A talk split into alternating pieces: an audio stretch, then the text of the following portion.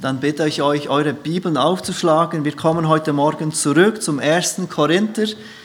Wir sind in Kapitel 9, 1. Korinther 9 und wir lesen die Verse 15 bis 23. 1. Korinther 9, Verse 15 bis 23 und wir lesen gleich mit dem Lesen von Gottes Wort. 1. Korinther 9, ich lese ab Vers 15. Der Apostel Paulus schreibt an die Gemeinde in Korinth, ich aber habe davon keinerlei Gebrauch gemacht. Ich habe dies auch nicht deshalb geschrieben, damit es mir so gehalten wird. Viel lieber wollte ich sterben, als dass mir jemand meinen Ruhm zunichte machte. Denn wenn ich das Evangelium verkündige, so ist das kein Ruhm für mich denn ich bin dazu verpflichtet und wehe mir, wenn ich das Evangelium nicht verkündigen würde. Denn wenn ich dies freiwillig tue, so habe ich Lohn, wenn aber unfreiwillig bin ich mit einem Haushalterdienst betraut. Was ist denn nun mein Lohn, dass ich bei meiner Verkündigung das Evangelium von Christus kostenfrei darbiete? Sodass ich von meinem Anspruch am Evangelium keinen Gebrauch mache. Denn obwohl ich frei bin von allem, habe ich mich doch allen zum Knecht gemacht, um das so mehr Menschen zu gewinnen. Den Juden bin ich wie ein Jude geworden, damit ich die Juden gewinne. Denen, die unter dem Gesetz sind, bin ich geworden, als wäre ich unter dem Gesetz, damit ich die unter dem Gesetz gewinne. Denen, die ohne Gesetz sind, bin ich geworden, als wäre ich ohne Gesetz, obwohl ich vor Gott nicht ohne Gesetz bin, sondern Christus gesetzmäßig unterworfen, damit ich die gewinne, die ohne Gesetz sind. Den Schwachen bin ich wie ein Schwacher geworden, damit ich die Schwachen gewinne. Ich bin allen alles geworden, damit ich auf alle Weise etliche rette. Dies aber tue ich, um des Evangeliums willen und an ihm teilzuhaben. Wir kehren heute Morgen zurück zu diesem neunten Kapitel des Korintherbriefes, das wir letztes Mal angefangen haben. Und Paulus ist dabei, seit Kapitel 8 diese Christen in Korinth zu lehren, wie wichtig es für einen Nachfolger von Jesus Christus ist, bereit zu sein, seine Rechte aufzugeben. Nicht auf seinen Rechten beharren zu wollen, nicht auf sich zu schauen und zu leben, wie ich will und wie es für mich stimmt, sondern bereit zu sein für das Gute der Geschwister, für das Gute von denen, die mit mir an Jesus glauben und Jesus anrufen und auch für die Verbreitung des Evangeliums, für die, die Jesus nicht kennen bereit zu sein, meine Rechte aufzugeben, mich einzuschränken zum Gute der anderen. Nachdem Paulus in Kapitel 8 das Problem erklärt hat, das konkret in Korinth war, nämlich diese Diskussion um das Essen von Götzenopferfleisch, nimmt er sich jetzt in Kapitel 9 als ein gutes Beispiel für jemand, der in einem anderen Fall bereit ist, auf sein Recht zu verzichten für das Gute der anderen. Sein Recht, das er hat, aufzugeben. In Vers 15 bezieht er sich erneut auf sein Recht. Er sagt, ich habe davon keinerlei Gebrauch gemacht, sagt er, und davon bezieht sich auf dieses Recht, das er in den letzten 14 Versen so eindringlich erklärt hat. Er hat von diesem Recht keinen Gebrauch gemacht. Er hat dieses Recht mit fünf Punkten eindringlich erklärt. Und ich will diese Punkte kurz wiederholen, um uns in Erinnerung zu rufen, wie stark dieses Recht war, das Paulus hatte. Wie gewiss ihm dieses Recht zustand, auf das er gerne verzichtet. Das Erste, was er sagte, ist, er hat ein Recht auf materielle Güter und um dieses Recht ging es. Er hat das Recht, materielle Güter der Gemeinde in Korinth zu empfangen, Lohn zu empfangen von dieser Gemeinde, weil er ein Apostel ist, dieser Gemeinde. Weil er von Jesus Christus ausgesandt wurde zu den Heiden und diese Christen, die durch ihn zum Glauben kamen, diese Gemeinde, die durch ihn entstand, schuldet ihm eigentlich jetzt den Anteil an ihren Gütern. Sie sollen diese Güter, die sie haben, teilen mit ihm. Das Zweite, worauf er sich bezog, was, weshalb er dieses Recht auf materielle Güter hat, war, dass es Common Sense ist, dass es das ist, was dem gesunden Menschenverstand entspricht, das, was man auch sonst in der Gesellschaft sieht. Und er hat uns dort drei Beispiele gegeben. Er hat gesagt in Vers 7, wer zieht je auf eigene Kosten in den Krieg? Niemand tut das. Wenn jemand in den Krieg zieht, dann hat dieser Soldat auch Anrecht auf einen Sold. Er hat Anrecht auf, darauf versorgt zu werden durch die, die er beschützt. Wer pflanzt einen Weinberg und isst nicht von dessen Frucht? Das war sein zweites Beispiel. Dieser Bauer, dieser Bauer, der diesen Weinberg anpflanzt, und dann auch Anrecht hat auf die Frucht von dem, wofür er arbeitete. Und dann das dritte Beispiel war der Schafhirt. Wer weidet eine Herde und nährt sich nicht von der Milch der Herde?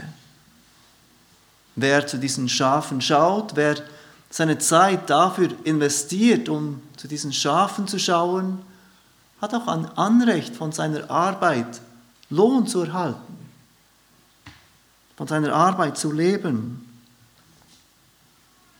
Der dritte Grund, weshalb er ein Recht hat auf materielle Güter, war, dass es das Gesetz lehrt im Alten Testament. Und er zitiert dort einen Vers, du sollst den Ochsen nicht das Maul verbinden, wenn er drischt.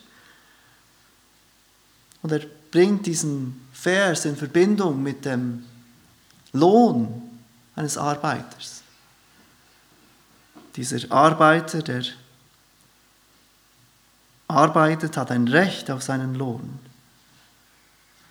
Der vierte Grund ist das, was das Prinzip des Priestertums lehrt. Die Priester, die Leviten hatten ein Anrecht auf die Güter der anderen Stämme. Sie dienten in den anderen Stämmen mit ihrem Gottesdienst, mit dem Opferdienst und sie hatten ein Anrecht der anderen, von dem, was sie erwirtschafteten, auch zu profitieren. Und dann der fünfte Punkt war, dass es der Herr Jesus selbst lehrte, dass ein Arbeiter ein Anrecht hat auf seinen Lohn. Die, welche dem, das Evangelium verkündigen, sollen auch vom Evangelium leben. Paulus hat in diesen ersten 14 Versen des 19. Kapitels eindringlich erklärt, was für ein Recht er hat auf materielle, finanzielle Güter dieser Gemeinde, an die er hier schreibt. Und wenn diese fünf Punkte Gründe sind, weshalb Paulus das Recht hat, diese Güter zu empfangen, dann sind es umgekehrt gesehen, im Blick von dieser Gemeinde gesehen, fünf Gründe, weshalb die Gemeinde in Korinth verpflichtet ist zu geben. Weshalb sie diesem Apostel geben sollten, weshalb sie diesen Apostel bezahlen sollten, weshalb sie ihre Güter mit diesem Apostel teilen sollten. So Gründe, weshalb die Glaubensgeschwister in der Gemeinde verpflichtet sind zu geben aber dies ist nicht, weshalb Paulus dieses Recht auf finanzielle Unterstützung so hervorhebt. Dieses Recht auf Bezahlung, wird es so deutlich ausdrückt. Auch wenn er ohne Zweifel will, dass wir freudige und großzügige Geber sind, das ist nicht das, was er die Gemeinde im Moment lehren will. Seht, wie Paulus weiterfährt im Vers 15, wie er sein Argument weiterführt. Ich aber habe davon keinerlei Gebrauch gemacht, eben von diesem Recht auf materielle Unterstützung. Und dann sagt er, ich habe dies auch nicht deshalb geschrieben, damit es mir so gehalten wird. Paulus geht es nicht darum, dass er dieser Gemeinde ein schlechtes Gewissen machen will. Gebt mir mehr. Ich will, dass ihr mir mehr gebt. Vielmehr schreibt er diese Dinge, diese ersten 14 Verse, wo er dieses Recht so betont, um der Gemeinde diesen Kontrast vor Augen zu führen. Ich hätte so viele Gründe, sagt er. Ich hätte so ein großes Recht darauf, materielle Güter von euch einzufordern. Ich könnte mir mehr leisten. Ich könnte mir ein angenehmeres Leben leisten. Ich könnte von euren Gütern Gebrauch machen. Aber genau das tue ich nicht. Seht ihr, wie ich auf dieses Recht verzichte, sagt er. Er will dieser Gemeinde vor Augen führen, wie er auf dieses Recht, das er hat, verzichtet. Jetzt ist es wichtig für uns zu verstehen, dass Paulus hier nicht von der Ablehnung eines kleinen Predigerhonorars spricht. Es ist üblich, dass wenn ein Prediger in eine andere Gemeinde geht, dass er ein Honorar bekommt für seine Predigt. Aber das ist nicht ein großes Honorar, das ein großer Teil seines Lohnes ausmacht. Und Petrus, Paulus spricht hier nicht von einem kleinen Teil, den er ablehnt, auf den er verzichtet. Paulus spricht hier von einem wesentlichen Teil seines Einkommens, auf das er verzichtet. Etwas, das er sehr wohl spürt in seinem eigenen Leben. Etwas, das ihn finanziell einschränkt in seinem Leben. Etwas, das sogar dazu führt, dass er diesen Teil, den ihm fehlt in seinem Einkommen, anderswo arbeiten muss. Durch die handwerkliche Arbeit. Es geht also nicht um einen ganz kleinen Teil, den Paulus einfach ablehnen kann, ohne irgendwie eingeschränkt zu sein. Es ist auch wichtig zu verstehen, dass Paulus nicht generell dagegen ist, von der Gemeinde Geld anzunehmen. Er sagt zum Beispiel im 2. Korinther 11, Vers 8, andere Gemeinden habe ich beraubt, von ihnen Geld genommen, damit ich, um von ihnen Lohn genommen, um euch zu dienen. Ich habe sie beraubt, das Geld von ihnen genommen, damit ich euch in Korinth dienen kann. Und im Philipperbrief erwähnt er, dass er am Anfang der Verkündigung des Evangeliums, dass die Gemeinde in Philippi die einzige war, die ihn unterstützte, die Gemeinschaft hatte mit ihm im Geben und Nehmen. Also Paulus ist nicht generell dagegen, dass er von der Gemeinde Geld annimmt. Was führt Paulus also dazu, dass er sich entschlossen hat, von Korinth kein Geld anzunehmen? Von Korinth, bei Korinth auf dieses Recht auf finanzielle Güter zu verzichten. Er nennt uns diese zwei Gründe in den folgenden Versen, Verse 15 bis 23, die wir am Anfang gelesen haben. Zwei Gründe, weshalb Paulus auf sein Recht auf finanzielle Unterstützung in dieser Gemeinde verzichtet. Ich glaube, diese Gründe helfen auch uns. Sie lehren uns, nicht unser eigenes Recht im Blick zu haben, sondern uns, uns selbst und unsere Rechte aufzugeben und uns einzuschränken und dem Nächsten zu dienen. Was sind diese zwei Gründe, die Paulus uns hier nennt, weshalb er gerne bereit ist, auf sein Recht zu verzichten? Das erste, der erste Grund ist der kommende Lohn. Und der zweite Grund, die kommende Rettung. Es sind diese zwei Dinge, die Paulus motivieren und befähigen, sein Recht aufzugeben zum Gute der anderen. Der kommende Lohn und die kommende Rettung. Der erste Punkt, der kommende Lohn. Seht, wie dramatisch er Vers 15 beendet. Viel lieber wollte ich sterben, als dass mir jemand meinen Ruhm zunichte machte. Paulus hat klar gemacht, dass er nicht von diesem Recht Gebrauch macht, dass er ihnen auch nicht schreibt, damit sie sich jetzt dazu gedrängt fühlen, ihm Anteil zu geben an ihren Gütern. Er beendet diesen Vers 15 mit diesen dramatischen Worten, dass er viel lieber sterben wollte, als dass jemand seinen Ruhm zunichte machte. Wenn er von der Gemeinde in Korinth Geld annehmen würde für seinen Dienst, dann würde es ihm seinen Ruhm zunichte machen, sagt er. Und viel lieber würde er sein Leben aufgeben, viel lieber würde er sterben, als dass ihm jemand diesen Ruhm zunichte macht. Das sind ganz starke Worte, die Paulus hier braucht. Also muss ihm dieser Ruhm ganz wichtig gewesen sein.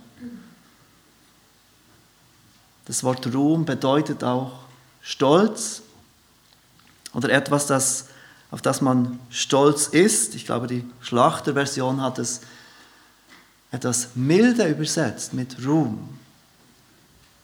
Man könnte es durchaus auch negativ verstehen, dass jemand stolz ist im negativen Sinne, aber Paulus braucht es hier natürlich nicht negativ. Er braucht es nicht, um diesen sündhaften Stolz auszudrücken, der sich gegen Gott auflehnt und gegen Gottes Ehre. Er begründet seine Aussage im Vers 16, denn wenn ich das Evangelium verkündige, so ist das kein Ruhm für mich. Denn ich bin dazu verpflichtet und wehe mir, wenn ich das Evangelium nicht verkündigen würde. Paulus nimmt hier Bezug auf die Begegnung mit dem auferstandenen Jesus, die wir in Apostelgeschichte 9 sehen, wie der auferstandene Jesus Paulus begegnet in dieser Vision und wie er ihn zu diesem Dienst ruft. Im Vers 15 von Apostelgeschichte 9 sagt Jesus über Paulus, denn dieser ist mein auserwähltes Werkzeug, um meinen Namen vor Heiden und Könige und vor die Kinder Israels zu tragen. In Galater 1,5 schreibt Paulus, dass Gott ihn vom Mutterleib an hat, ausgesondert hat und durch seine Gnade berufen hat, das Evangelium unter den Heiden zu verkündigen. Paulus wusste, wozu er lebte, wofür er berufen war, vom Mutterleib an. Er soll zu den Heiden gehen und den Heiden die gute Nachricht bringen. Und das war kein Ruhm für ihn, denn er konnte nicht anders. Das ist das, wofür er geschaffen wurde, das ist das, was sein Auftrag war. Und er sagt sogar, wehe mir, wenn ich es nicht tue, wehe mir, wenn ich das Evangelium nicht verkündigen würde. Paulus konnte einfach gar nicht anders. Es war seine Berufung und er hatte keinen Zweifel deswegen. Die Worte des auferstandenen Jesus, die an ihn gingen, waren so klar, dass er nicht anders konnte, als das Evangelium zu predigen. Wehe mir, sagt er, wenn ich das Evangelium nicht verkündigen würde. Und mit diesen Worten erinnert uns Paulus an den Propheten Jeremia. Jeremia wird von Gott berufen, Gericht und Unheil über Israel auszurufen. Aber die Menschen hören nicht. Sie hören nicht auf Jeremia, da kommen sogar falsche Propheten, die sagen, nein, nein, da kommt kein Unheil, Gott meint es gut mit uns. Mach doch keine Gedanken über das Gericht. Und Jeremia sagt im Kapitel 20, Vers 8, denn so oft ich rede, muss ich schreien, muss Gewalttat und Zerstörung ankündigen sodass das Wort des Herrn mir, mir Hohn und Spott einträgt die ganze Zeit. Er muss schreien, er muss sich Gehör schaffen. Und das, was er sagt, will niemand hören. Das sind nicht angenehme Worte, die Jeremia Gottes Volk weitergibt.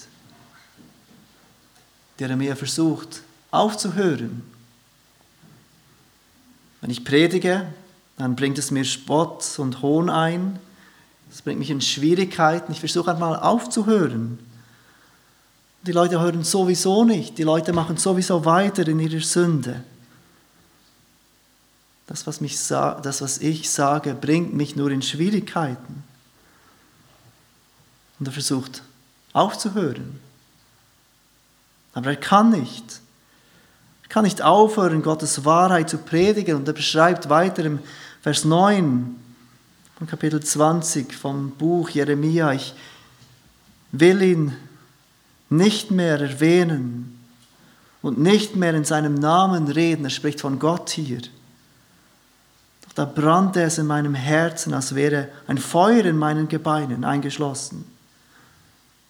Und ich wurde müde, es auszuhalten ja, ich kann es nicht. Paulus erlebt genau das Gleiche. Es geht ihm ähnlich wie dem Propheten Jeremia. Er kann nicht anders, als diese gute Nachricht den Menschen weiterzugeben, ob sie glauben oder nicht, ob sie ihn annehmen oder nicht, ob sie ihn verspotten, ins Gefängnis werfen oder ob sie ihn aufnehmen. Und deshalb sagt er in Vers 17. Und wenn ich dies freiwillig tue, so habe ich Lohn. Wenn aber unfreiwillig bin ich mit einem Haushalterdienst betraut. Er sagt, er macht diese Dinge nicht freiwillig. Er wurde von Gott berufen, das Evangelium zu predigen, es weiterzugeben und er kann nicht anders. Wenn er es freiwillig tun würde, dann hätte er Lohn. Aber er spricht von diesem Haushalterdienst, mit dem er betraut ist. Es ist nicht seine Wahl, ob er will oder nicht. Und ich glaube nicht, dass Paulus hier ausdrückt, dass er eigentlich gar nicht möchte. Paulus weiß, er hat diese gute Nachricht, er hat diese gute Nachricht geglaubt, dass ihm vergeben ist durch Glauben an Jesus. Und er will diese Botschaft weitergeben. Es geht ihm nicht zu sagen, dass er das nicht gerne tut, dass er das machen muss, obwohl er eigentlich nicht will. Er will diese Botschaft für den Heiden bringen. Aber er tut es nicht freiwillig, damit er Lohn durch dieses Predigen erhält. In Vers 18 geht er darauf ein, was denn sein Lohn ist. Und worum besteht sein Ruhm, für den er doch lieber sterben würde, als auf diesen Ruhm verzichten würde? Was ist sein Lohn für das, was er tut? Er sagt im Vers 18, dass ich bei meiner Verkündigung des Evangeliums von Christus kostenfrei darbiete, sodass ich von meinem Anspruch am Evangelium keinen Gebrauch mache. In der Zeit von Paulus gab es viele öffentliche Redner. Die Menschen waren beeindruckt von guten Rednern. Sie hörten gerne zu, wenn jemand gut reden konnte, wenn jemand philosophische Weisheiten weitergeben konnte. Und diese Redner, diese öffentlichen Redner würden Geld erhalten für ihre Darbietung, für ihre Unterhaltung, für ihre intellektuell stimulierende Worte, die sie weitergaben. Vielleicht ähnlich wie manche Leute heute sich durch clevere Tweets und beeindruckende Instagram-Posts Gehör verschaffen wollen, Einfluss verschaffen wollten. Wollten diese cleveren Oratoren, diese cleveren öffentlichen Redner Eindruck machen und Einfluss erhalten in der Gesellschaft. Aber sie verdienten auch ganz gut durch dieses Reden, durch diese philosophische Weisheit, die sie weitergaben. Diese Leute erhielten Geld von ihren Followern. Aber Paulus tut genau das Gegenteil. Er unterstreicht seine Ernsthaftigkeit und sein Vertrauen in die kommende Welt. Er will nicht jetzt Lohn von den Menschen, es geht ihm nicht darum. Er unterstreicht seinen tiefen Glauben an die Welt, die kommen wird und die Ehre, die kommen wird, indem er von seinem Anspruch am Evangelium, das heißt seinem Anspruch auf Geld, keinen Gebrauch macht. Und er sieht sogar seinen Lohn genau darin, dass er dieses Geld ablehnt. Dass er sagt, nein, ich will nicht von euch unterstützt werden. Ich will meinen Lohn darin sehen, dass ich es kostenfrei mache, wie auch das Evangelium kostenfrei ist. Und seht ihr, wie er vom Begriff Ruhm in den Versen 15, 16 jetzt, jetzt zum Begriff Lohn wechselt? Vers 17 und 18.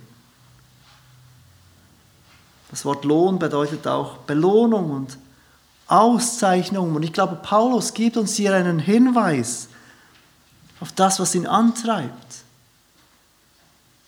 Seinen Ruhm, seinen Lohn sieht er darin in dem, was kommen wird. Und deshalb ist er bereit, auf diese Freiheit zu verzichten, die er jetzt hat auf dieses Recht zu verzichten, das er jetzt hätte. Er sieht seinen Lohn darin nicht, auf sein Recht jetzt zu bestehen, weil er jetzt auf einen Lohn hofft, sondern weil er auf diesen Lohn hofft, der kommen wird. Vers 25, wenn er kurz vorausschaut, spricht er dann von diesem unvergänglichen Siegeskranz, für den er arbeitet der ihn motiviert, der unvergänglich ist, dieser Kranz, der, der ihm zum Teil werden wird. Im Philipperbrief sagt er, dass er auf den Kampfpreis zujagt, der vor ihm liegt. Was Paulus antreibt in seinem Predigen des Evangeliums, in seinem Gründen der Gemeinden, in seinem Formen von Christus unter diesen Leuten, ist nicht der jetzige Lohn, den er gerne haben möchte. Nein, es ist der Lohn, der kommen wird. Das Verlangen von ihm zu hören, recht so, du guter und treuer Knecht von seinem Herrn. Und das ist der erste Grund, weshalb Paulus gerne bereit ist, auf diesen jetzigen Lohn zu verzichten, auf sein Recht zu verzichten sein Recht aufzugeben, weil er weiß und darauf vertraut, dass es eine zukünftige Welt gibt und dass er Lohn erhalten wird in dieser zukünftigen Welt. Und auf keinen Fall sollten wir das so verstehen, dass Paulus hier lehrt, dass wir uns das Heil irgendwie erarbeiten müssen. Dass wir jetzt auf Rechte verzichten müssen, damit wir es irgendwie in den Himmel schaffen werden, das ist nicht das, was Paulus hier lehrt.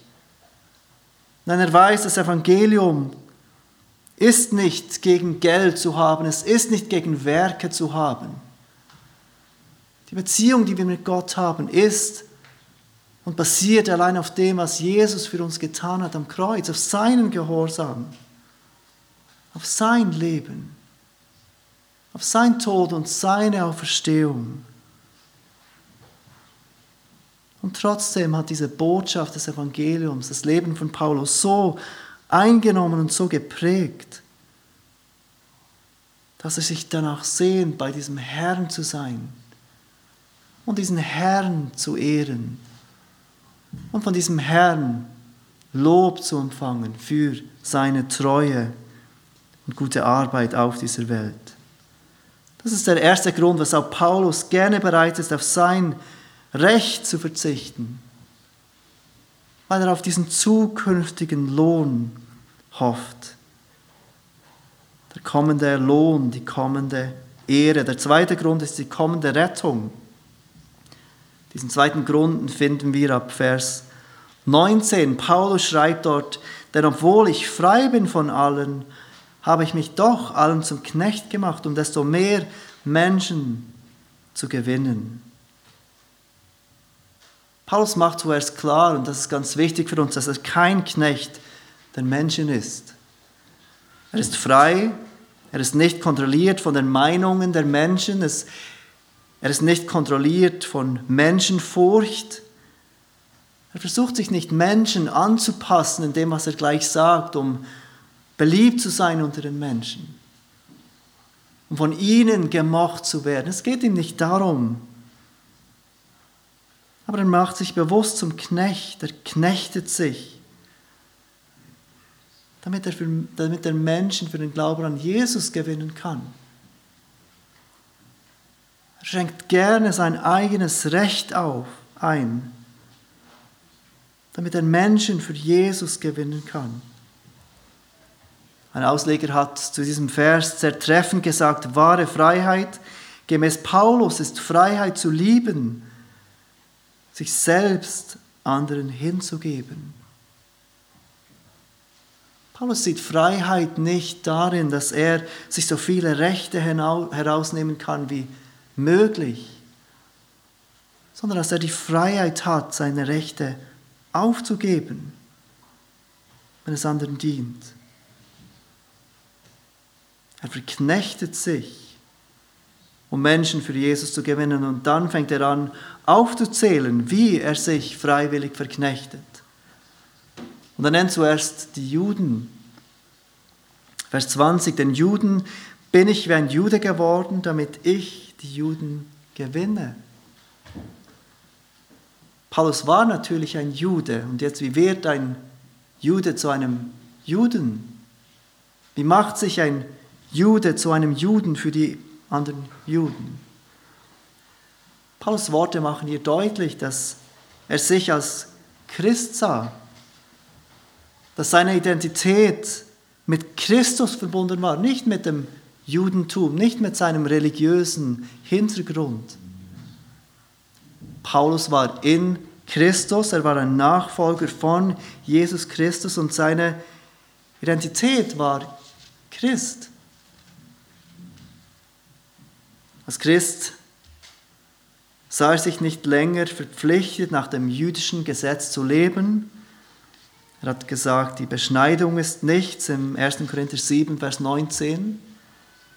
Die Beschneidung, die so wichtig war für die Juden und sie unterschied von den Heiden, die ist nichts für Paulus, diesen ehemaligen Juden. Dann hat er gesagt, Speise bringt uns nicht näher zu Gott. Wir haben das gesehen im Kapitel 8, Vers 8. Im Kolosser 2, Vers 16 schreibt er weiter, Speise, Trank, bestimmte Feiertage oder Neumonde oder Sabbate, sie alle waren Schatten der Dinge. Und jetzt ist Christus das Wesen gekommen. Diese Dinge sind in Christus erfüllt und wir lebe nicht mehr gemäß diesen Gesetzen. Aber für einen Juden auf der anderen Seite war es ganz wichtig, dass man diese Gesetze einhalten würde. Und wenn er jetzt als Jude zu diesen Menschen ging mit der guten Nachricht, und sie würden sehen, dass er sich nicht an diese jüdischen Gesetze hielt, wenn er seine Freiheit in Christus zur Schau stellen würde vor diesen Juden und sagt, das gilt für uns nicht mehr. Ich lebe nicht mehr danach. Dann wären diese Juden ganz sicher nicht bereit, mit ihm über Gott zu sprechen. Sie wären nicht offen für das Evangelium, sie würden ihm nicht zuhören und glauben, dass ein solcher Jude irgendetwas Wahres über Gott sagen konnte. Und auch wenn Paulus nicht länger diesem jüdischen Gesetz verpflichtet ist, ist er gerne bereit, sich diesem Gesetz zu unterordnen, sich einzuschränken, damit er diese Juden gewinnen kann. Als zweites erwähnt er die, die unter dem Gesetz sind. Denen, die unter dem Gesetz sind, bin ich geworden, als wäre ich unter dem Gesetz, damit ich die unter dem Gesetz gewinne. Wer sind die, die unter dem Gesetz sind? Natürlich sind auch hier die Juden eingeschlossen, aber es sind auch Heiden eingeschlossen, die sich bewusst dem Judentum dazustellten und sich diesem jüdischen Gesetz unterordnen. Paulus ist gerne bereit, seine Freiheit in Christus einzuschränken, damit er keinen Anstoß ist diesen Menschen damit er glaubwürdig das Evangelium weitergeben kann. Als drittes nennt er die, die ohne Gesetz sind. Wer sind die, die ohne Gesetz sind? Im Römer 2, Vers 14 spricht Paulus davon, dass die Heiden diejenigen sind, die ohne das Gesetz sind. Paulus wird ihnen, als wäre er ohne Gesetz, sagt er. Er wird diesen Heiden, als wäre er ohne Gesetz, damit er sie für Jesus gewinnen kann. Wenn ihr weiterlest, seht ihr aber, wie schnell Paulus klar macht, dass er damit nicht meint, dass er ohne Gesetz ist. Er ist Christus gesetzmäßig unterworfen, sagt er, oder dem Gesetz Christi verpflichtet stellt sofort klar, dass er nicht meint, dass er bei denen, die ohne das Gesetz sind, bei den Heiden, moralisch so lebt, als würde es keine Richtlinien geben.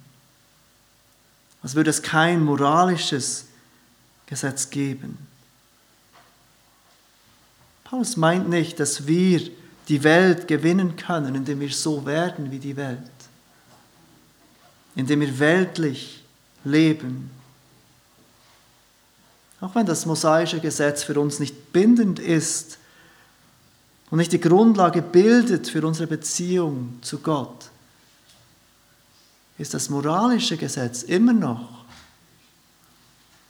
immer noch anwendbar für uns, immer noch bindend. Aber in Dingen, die keinen moralischen Wert haben, zeigt Paulus eine gewisse Flexibilität, wenn es dafür dient, Menschen für Christus zu gewinnen. Denen, die, die ohne Gesetz sind, bin ich geworden als ohne Gesetz. Und als viertes nennt er die Schwachen. Vers 22. Den Schwachen bin ich wie ein Schwacher geworden, damit, die Schwachen, damit ich die Schwachen gewinne. Ich bin allen alles geworden, damit ich auf alle Weise etliche rette. Dies ist die Einstellung, die Paulus in dieser Gemeinde gerne sehen möchte. Ich werde dem Schwachen wie ein Schwacher. Dass die Schwachen, die Stark, dass die Starken nicht auf ihre Rechte beharren, sondern schwach werden zum Gute der Schwachen, dass sie ihre Rechte aufgeben, um die Schwachen zu gewinnen. Ich bin ein Schwachen geworden wie ein Schwacher. Ich bin allen alles geworden, damit ich auf alle Weise etliche rette. Ich weiß nicht, ob du diese Verse auch schon gehört hast. Manchmal werden diese Verse missbraucht, um Weltlichkeit rechtfertigen. Paulus meint nicht, dass wir mit unseren Freunden dass wir uns mit unseren Freunden betrinken gehen, damit wir vielleicht die Möglichkeit haben, über den Glauben zu sprechen. Paulus meint nicht, dass wir uns an fragwürdigen Orten aufhalten oder Kompromisse in unserem Glauben eingehen, damit wir Gelegenheit haben, um mit Menschen über Christus zu sprechen, um diese zu gewinnen. Paulus meint nicht, dass wir so weltlich leben wie möglich, damit die Welt uns nicht komisch findet als Christen. Das ist nicht das, was er meint, indem er allen alles geworden ist, damit er auf alle Weise etliche rette. Dann ist es wichtig, auch diese Verse zu verstehen im Kontext des ganzen Briefes und uns in Erinnerung zu rufen, was Paulus schon gesagt hat über das Evangelium. Kapitel 1, Vers 18, denn das Wort vom Kreuz ist eine Torheit denen, die verloren gehen. Uns aber, die wir gerettet werden, ist es eine Gotteskraft. Weiter sagt er im Vers 22, während nämlich die Juden ein Zeichen fordern und die Griechen Weisheit verlangen, verkündigen wir Christus, den Gekreuzigten, den Juden ein Ärgernis, den Griechen eine Torheit, denen aber, die berufen sind, sowohl Juden als auch Griechen verkündigen wir Christus, Gottes Kraft und Gottes Weisheit. Paulus ist allen alles geworden, nicht um beliebt zu sein bei den Menschen, nicht um den Schwierigkeiten zu entgehen, die damit kommt, wenn jemand gegen den Strom schwimmt. Es ging Paulus nicht darum, sich den Menschen anzupassen, damit er dem Widerstand der Menschen, die dem Evangelium nicht gehorchen, entgehen konnte. Nein, er passte sich an wegen dem Evangelium. Er wollte kein Anstoß sein, damit das Evangelium den Anstoß sein konnte. Er wollte selber kein Anstoß sein durch sein Verhalten, durch das Einfordern seiner Rechte, damit er dieses Wort des Kreuzes, das immer Anstoß ist, treu weitergeben konnte. Vers 23 sagt er, dies tue ich um des Evangeliums willen, um an ihm teilzuhaben. Paulus ist gerne bereit, auf seine Rechte zu verzichten, was es für Rechte auch immer sein mögen. Weil er zwei Dinge ganz klar vor seinen Augen hat. Der kommende Lohn, dem er nachjagt, und die kommende Rettung, die er so gerne nicht nur selbst erleben will, sondern alle, die auf ihn hören. Lasst uns zusammen beten.